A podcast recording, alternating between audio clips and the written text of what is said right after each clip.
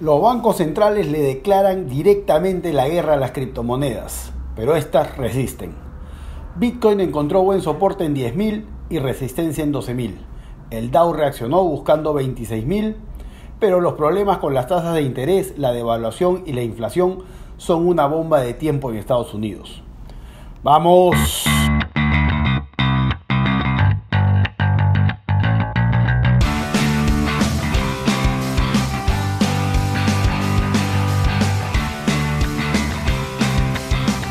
Estamos de regreso en 10 arriba con Miguel Viacaba. Lamentablemente por falta de tiempo estamos sacando solo un podcast semanal. Andamos acá tratando de sacar adelante varios proyectos de construcción e inmobiliarios, pero la desastrosa situación del país hace difícil concretar inversiones interesantes en los diferentes sectores de la economía peruana. La confianza de los inversionistas en el país es casi nula y nadie sabe qué pasará realmente. Kuczynski y Kenji Fujimori viajando de la manito por el país. La bancada naranja liderada por Keiko Fujimori se desmorona, perdiendo congresistas y la izquierda peruana, felizmente, no aprovecha la situación continuando dividida y peleándose entre ellos. La cortina de humo del momento es hoy la venida de Maduro a la cumbre de las Américas que será el 23 de marzo en Lima. Todos los días los políticos peruanos debatiendo si se debe dejar venir a Maduro al país para la Convención de Ladrones de Latinoamérica, digo, la cumbre de presidentes de las Américas. ¿A quién le importa si viene Maduro o no? Si quiere venir, que venga. Como él dice, así diluvie o caigan truenos, estará acá. Lo más gracioso es que en Lima no llueve nunca, ni caen truenos. Pero realmente a quién le importa si Maduro viene a Lima o no. Si no van a dejar entrar a Maduro, entonces que tampoco dejen entrar al camarada Santiago, más conocido como Juan Manuel Santos, amigo del más sanguinario delincuente y asesino grupo terrorismo, grupo terrorista de la, de la historia de Latinoamérica. Grupo, por supuesto, que manejó el negocio del narcotráfico y vivió del secuestro por años, y grupo al que Santos dio inmunidad y permiso para participar en el sistema democrático colombiano. Pues que no dejen venir a Santos entonces, pues. Que no dejen participar tampoco a Pedro Pablo Kuczynski, presidente peruano, investigado por sus corruptas relaciones con la empresa Odebrecht desde la época de su participación como ministro en el gobierno de su ex jefe y prófugo Alejandro Toledo. Y que por supuesto hoy se mantiene en el poder como presidente del Perú por el acuerdo que hizo con Kenji Fujimori y su grupo de disidentes parlamentarios que a cambio de escarcelar a su padre Alberto Fujimori le dieron los votos a Kuczynski para evitar la merecida vacancia del embarrado presidente peruano.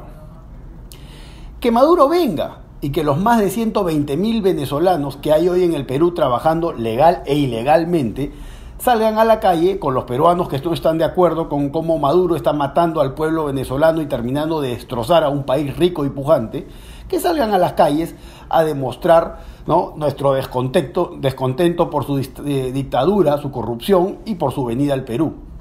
Pero salgamos también a las calles a, a protestar contra el descarado e ineficiente peruano que está destruyendo la economía y la confianza en un país con las reservas contra Producto Bruto Interno más altas de la región. Un país con proyectos mineros y de infraestructura que deberían tener al país creciendo por encima del 5% anual. Salgamos, salgamos a protestar contra un presidente que tiene una desaprobación histórica del 85% y con menos de dos años de, de mandato, ¿no?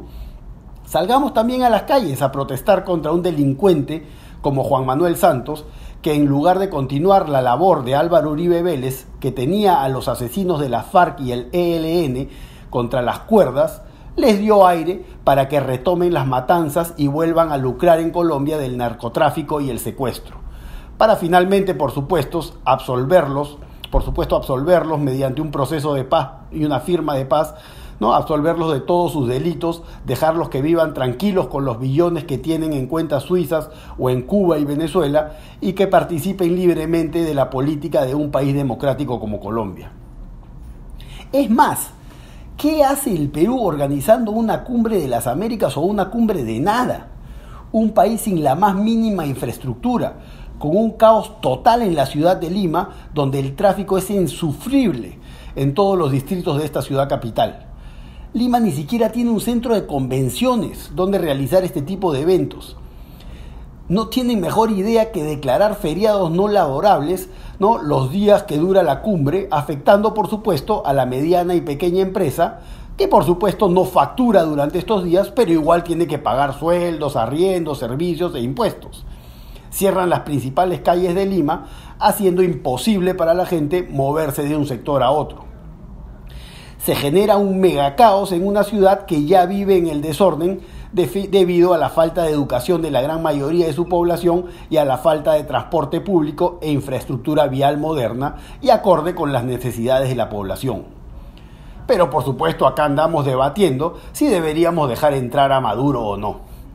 Ay, ay, ay, Perú, país generoso. Vamos a una pausa y regresamos. ¿Qué es un podcast? Muchos amigos que escucharon 10 arriba por primera vez me preguntan qué es un podcast. Bueno, un podcast es una grabación que puede ser escuchada en tu celular, tablet o computadora en el momento que quieras. Lo puedes escuchar en aplicaciones móviles como YouTube, Apple Podcasts, SoundCloud o Spotify. Los episodios te llegan directamente a la aplicación después de que te suscribes gratuitamente al podcast de tu elección. Puedes escuchar el podcast donde quieras y cuando quieras. En el gimnasio, cuando sales a correr, cuando estás en el carro en tráfico, en tu casa, mientras descansas, en la oficina. Bueno, en el mundo hay millones de podcasts disponibles y tú puedes elegir a cuáles te suscribes y escuchar a quienes quieres escuchar hablando de los temas que te interesan, cuando quieres y donde quieres. Empresas como CNN, Bloomberg, ESPN, Financial Times generan miles de podcasts en el mundo y el mundo los escucha masivamente. Los podcasts definitivamente están acabando con la radio y se están convirtiendo en el medio de elección para recibir audios de entretenimiento, noticia y educación.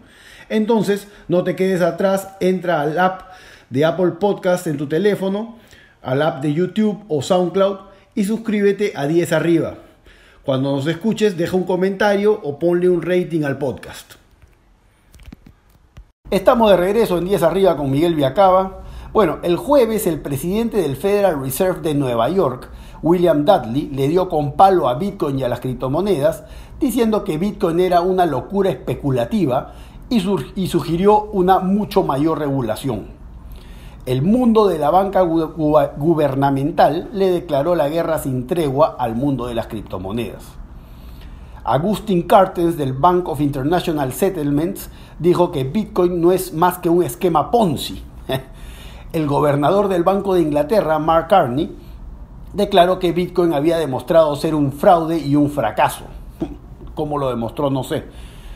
Mientras que la presidenta del FMI, Christine Lagarde, manifestó que la minería de Bitcoin y otras criptomonedas están utilizando demasiada energía a nivel mundial. Definitivamente los guardianes del sistema monetario mundial se sienten amenazados por Bitcoin y las criptomonedas. Y la competencia, por supuesto, que éstas le traen a su retrógrado sistema monetario keynesiano. También andan con dudas, ya que los ataques a las criptomonedas que ellos hacen podrían convertirse en un tiro por la culata para ellos. La principal crítica usada por reguladores y banqueros es que las criptomonedas no son garantizadas ni respaldadas por nada tangible. Y sí, esto es parcialmente cierto, pero no es nada diferente a lo que respalda a las monedas fiat de todo el mundo controlada por gobiernos y bancos centrales. El comentario de Dudley del Federal Reserve de Nueva York, que calificó a Bitcoin de una locura especulativa sin ningún respaldo real, es hasta gracioso y estúpido cuando viene de un banquero central. ¿Cuál es el valor intrínseco de un billete de un dólar? El dólar sí tiene un respaldo, por supuesto. El respaldo de la fortaleza militar del gobierno de Estados Unidos y el respaldo ¿no? por la autoridad del, del Internal Revenue Service, el IRS, de obligar a los ciudadanos americanos a pagar sus impuestos en dólares. Ese es el respaldo. El gobierno puede obligar a los ciudadanos a usar su moneda, pero lo que no puede hacer es garantizar el valor de la moneda. No puede hacerlo desde que en 1971 se acabó el Standard System del oro. en el que cada dólar americano tenía que estar respaldado por el, oro físico que tenía el gobierno americano en las bóvedas de su banco central. El gobierno americano aún por supuesto tiene las mayores reservas de oro del mundo. Bueno, eso si les creemos lo que reportan sobre sus inventarios de oro, ¿no? Pero aún si estos reportes son verdad y el oro que dice el gobierno americano está en Fort Knox, como ellos dicen, aún así no estaría ni cerca de respaldar la masa monetaria de dólares que ha sido emitida por el gobierno americano. Para que esto pase, para que tengan una idea, el precio del dólar tendría que subir espectacularmente. Un precio alrededor de 10 mil dólares la onza para el oro sería el nivel aproximado que tendría que mantener el metal dorado para igualar la masa monetaria de dólares que existe hoy. La explosión del mercado de criptomonedas creo yo, deja bastante claro que, la, que hay una búsqueda de una alternativa para almacenar valor, ¿no? Y es algo que la población mundial, creo yo, está buscando constantemente. El problema de las criptomonedas, de no estar ligadas ni respaldadas por nada de valor, trae la interesante idea de generar criptomonedas que estén ligadas al oro o a otros metales preciosos. Hay noticias interesantes que la empresa comercializadora de metales preciosos australiana Perth Mint está desarrollando una criptomoneda que estará basada en el oro y otros metales preciosos. Es como les digo, una, una idea interesante que estaremos vigilando. Bueno, vamos a una pausa y regresamos. Cuando yo estaba en la universidad, yo fui a Florida International University en Miami, la plata no sobraba, por supuesto y esperábamos normalmente a las 12 de la noche para comer los 99 cent burgers en la tienda de la esquina de la universidad o vivíamos a punta de arroz con ketchup para poder llegar a fin de mes. La verdad solamente comíamos bien cuando mi buen amigo Dani Barrera, que estudiaba ingeniería en University of Miami en esa época, se preparaba una buena paella o un buen ceviche que siempre quedaba espectacular a pesar de los limitados ingredientes que había en Gringolandia. Hoy para el gozar de muchos, Dani abrió en Lima una empresa de catering en la que te arma tu evento con las mejores paellas, fideos, tortillas españolas y mucho más. Un chef de los buenos, como los de antaño, no como cada payaso que ves ahora que supuestamente estudió en Francia o en la China y la verdad no sabe pelar ni una papa. Para todos tus eventos llama a A Buen Fuego de Dani Barrera. Ahora en verano van desde Cerro Colorado hasta Ancón un maestro, Dani. Lo recomiendo a ojos cerrados, llámalos al 982-592384 o visita su, visita su página de Facebook A Buen Fuego. A Buen Fuego de Dani Barrera, espectacular. Estamos de regreso en 10 arriba con Miguel Viacaba. Bueno, hace más o menos 100 años, los poderes de Wall Street iniciaron su cruzada para eliminar lo que es llamado sound money que no es nada más que dinero respaldado por un activo que tiene cierto valor.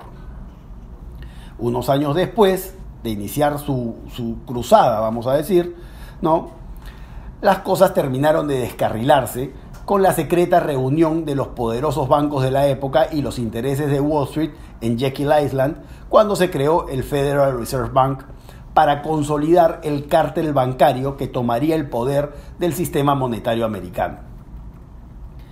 Se pensó que se estaba creando el Federal Reserve para centralizar la oferta monetaria y así la banca sería más estable teniendo una institución que la controlaba, centralizando las reservas y creando dinero cuando sea necesario en situaciones pues, particulares de estrés en el sistema.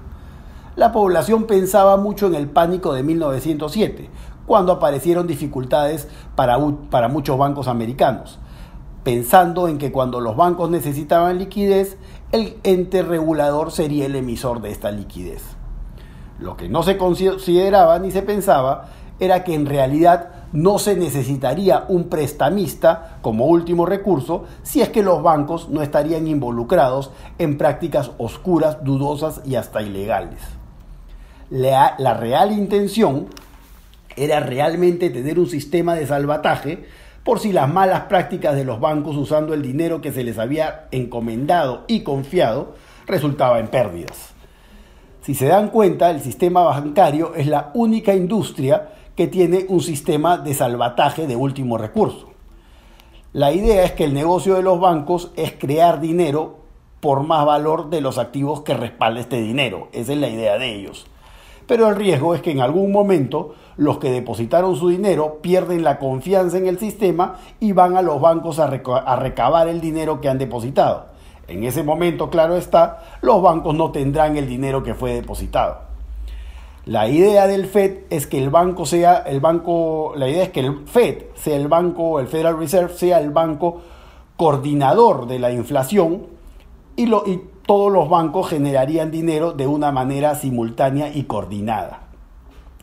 Pero el sistema definitivamente está creado para que los bancos se apalanquen y usen más dinero del que realmente tienen disponible. Como les decía, esta es la única industria donde esto está permitido porque por supuesto el supuesto regulador es realmente juez y parte. Como dijimos, el Federal Reserve Bank es un ente semi privado y realmente controlado por el cártel de bancos privados de su país. Imagínense nomás que uno va a la lavandería y deja unos pantalones. Y regresa la semana a recoger los pantalones y la señora de la lavandería nos dice, tus pantalones los está usando su marido. El marido de la señora de la lavandería, ¿no? Pero que tiene estos pantalones acá que acaba de coser la lavandería central que te puedes llevar. Valen menos que los tuyos porque ha habido inflación, pero eso es lo que hay. es algo parecido, ¿no? Los bancos, su trabajo debería ser recibir el dinero a una tasa, prestarlo a otra tasa y tenerlo disponible siempre al plazo acordado con la persona que depositó el dinero. Y punto. ¿Por qué en los últimos años el gobierno americano parece haberle declarado una guerra al dinero en efectivo? Tratando de mantener las tasas de interés bajas y hasta negativas en algunos casos. Esto lo hacen porque lo que quieren hacer es que la gente gaste. Quieren generar gasto en la economía. ¿no? Que la gente salga a comprar bienes de consumo para generar movimiento en la economía. Esto es realmente una manera ridícula de pensar en la economía. Es como un niño de 7 años mira la economía. Y hablando de esto, varios traders de mesas de inversión en el Perú, ¿no? Miran la economía americana de esta manera y es como miran la economía en general. No voy a mencionar nombres ni bancos, por supuesto, pero hablando con varios traders me causa gracia la manera como miran la economía, haciendo gala de una educación keynesiana retrógrada que no les da para entender la real situación de los sistemas monetarios y nunca estarán preparados para afrontar fuertes caídas de los mercados como la que vimos en el 2008. De Tinto y Bife. Increíble cómo se convirtió De Tinto y Bife en el mejor restaurante de carnes de Lima. Desde que mi gran amigo, el popular Chino Soto, un carnívoro de aquellos, tomó el control de este restaurante en Conquistadores San Isidro y cambió la carta consiguiendo los mejores proveedores de carne de Lima y los mejores parrilleros, se transformó en el restaurante de Lima para cerrar negocios o compartir una buena carne con la familia o amigos. Una entraña angus, un bife de chorizo argentino o un tomahawk como si estuvieras en el mejor steakhouse de Nueva York. Simplemente espectacular. El otro día fui con un amigo argentino y me confirmó lo que yo ya sospechaba. Ni en Buenos Aires vas a comer una carne como la carne que te comes en De Tinto y Bife. De Tinto y Bife, Avenida Conquistadores 605 San Isidro. Para reservas llamen al 422-2273 hacer plata confiando en el sistema, como se hizo plata invirtiendo en acciones o bonos americanos durante el 2016 y 2017, es bastante fácil. Un mono con billetera grande podría hacerlo. El tema es darse cuenta cuando, ¿no? darse cuenta de las señales que indican el cambio en el mercado.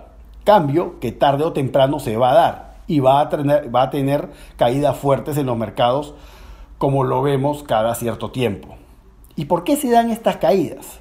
Bueno, porque el sistema está hecho para eso, para que los mercados se inflen artificialmente y los grandes bancos y corporaciones hagan billones y luego cuando los mercados exploten para abajo salga, el gobierno y el Federal Reserve con el gobierno de los con, perdón, con el dinero de los contribuyentes a salvarlos y los únicos perjudicados sean los medianos y pequeños inversionistas.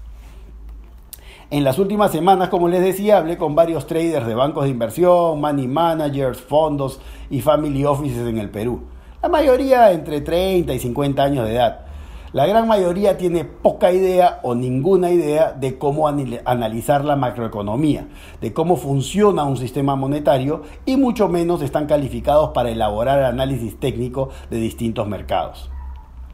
Hay mucho más que consumo en una economía. Necesitamos producción e inversión.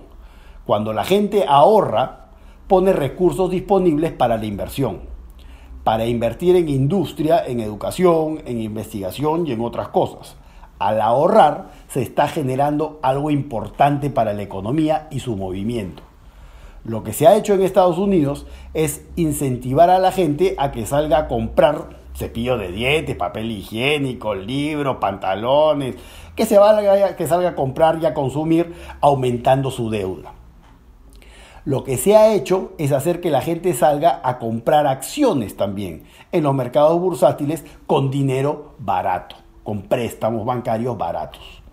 Acciones de empresas han salido a comprar acciones de empresas que están totalmente sobrevaluadas y su capitalización de mercado no tiene nada que ver con los activos que tiene la compañía, ¿no? ni con sus flujos proyectados de utilidades o dividendos. Bueno, lo dejamos ahí por hoy. De fútbol no voy a hablar mucho. Después del desastre del partido, el clásico del fútbol peruano el domingo en la noche, nos voltearon el partido de una manera ridícula. El primer tiempo la U tuvo para meter tres o cuatro goles y se dejan empatar en el último minuto el segundo tiempo para llorar, el penal, el horror de la defensa y chao. 1-3 en el Monumental, un desastre. Escuché los comentarios de la hija de Teófilo Cubillas, ¿no? de que la U no llenaba el Monumental. Por favor, con la gente que fue al estadio el domingo, llenas dos veces la basenica de estadio que tiene Alianza en la victoria. Bueno, ahora sí nos vamos. Hasta la próxima Latinoamérica. Chao.